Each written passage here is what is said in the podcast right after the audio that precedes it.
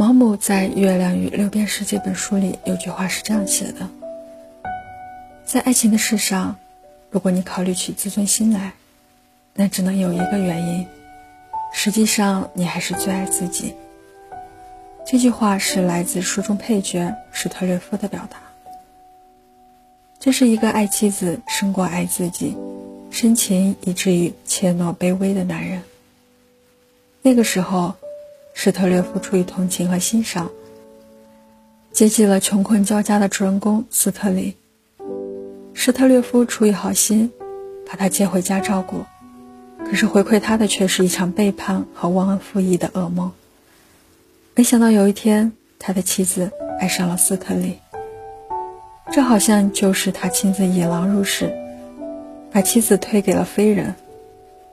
而面对如此荒谬、要让他痛心的局面，史特略夫纵使当时有多绝望，但是他还是因为太爱自己的妻子而妥协了。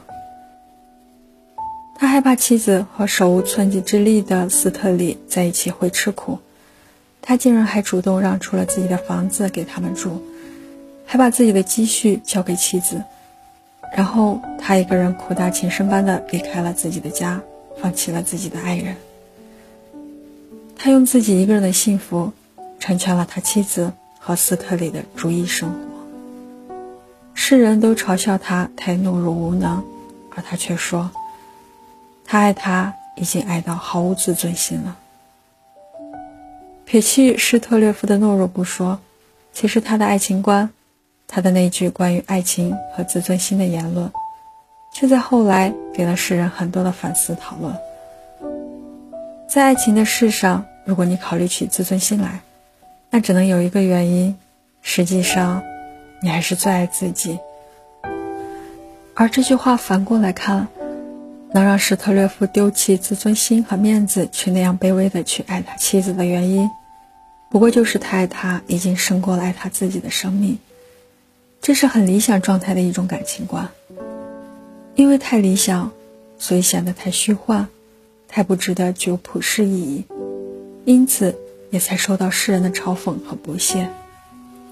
爱一个人，怎会爱得那样卑微与愚蠢？怎会连自己最基本的原则和颜面都舍弃？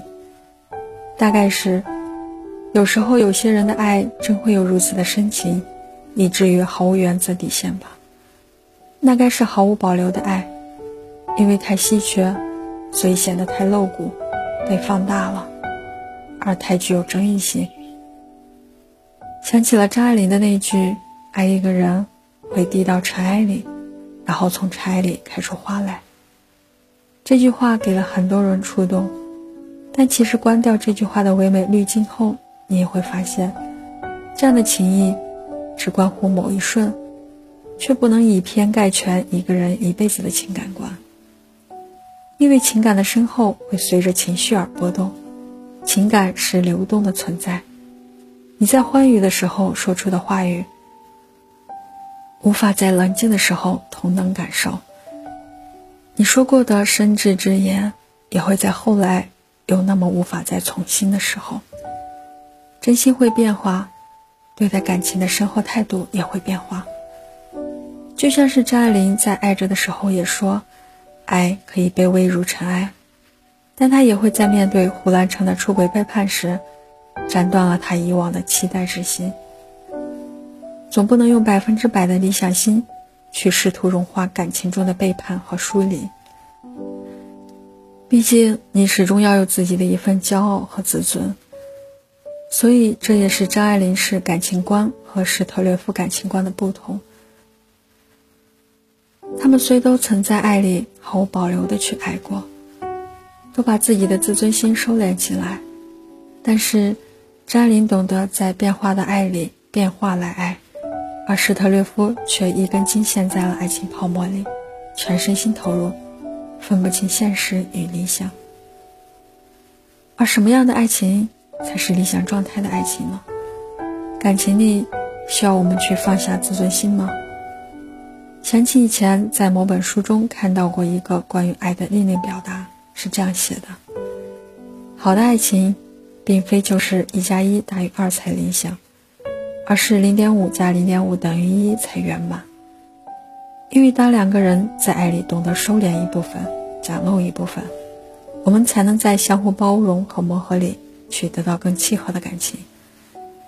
也就是说，并不是要用一个完美的我去爱，或者要毫保留去爱就是正确的，因为那会累；也并不是要用一个卑微的我去爱是痴情的，因为那会因为丢失自尊而让爱失去了力量感。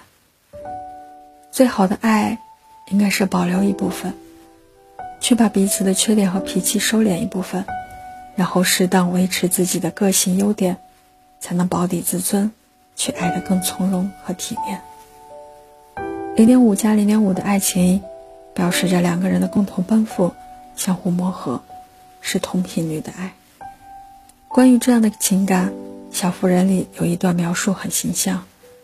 当梅格和丈夫约翰闹矛盾时，梅格哀叹：“真像妈妈说的，结了婚的日子真难过，真的既需要爱情，又需要巨大的耐心。”而母亲马奇太太告诉她：“约翰是个好人，可也有他的缺点，你得学会发现他们，容忍他们。记住你自己也有缺点。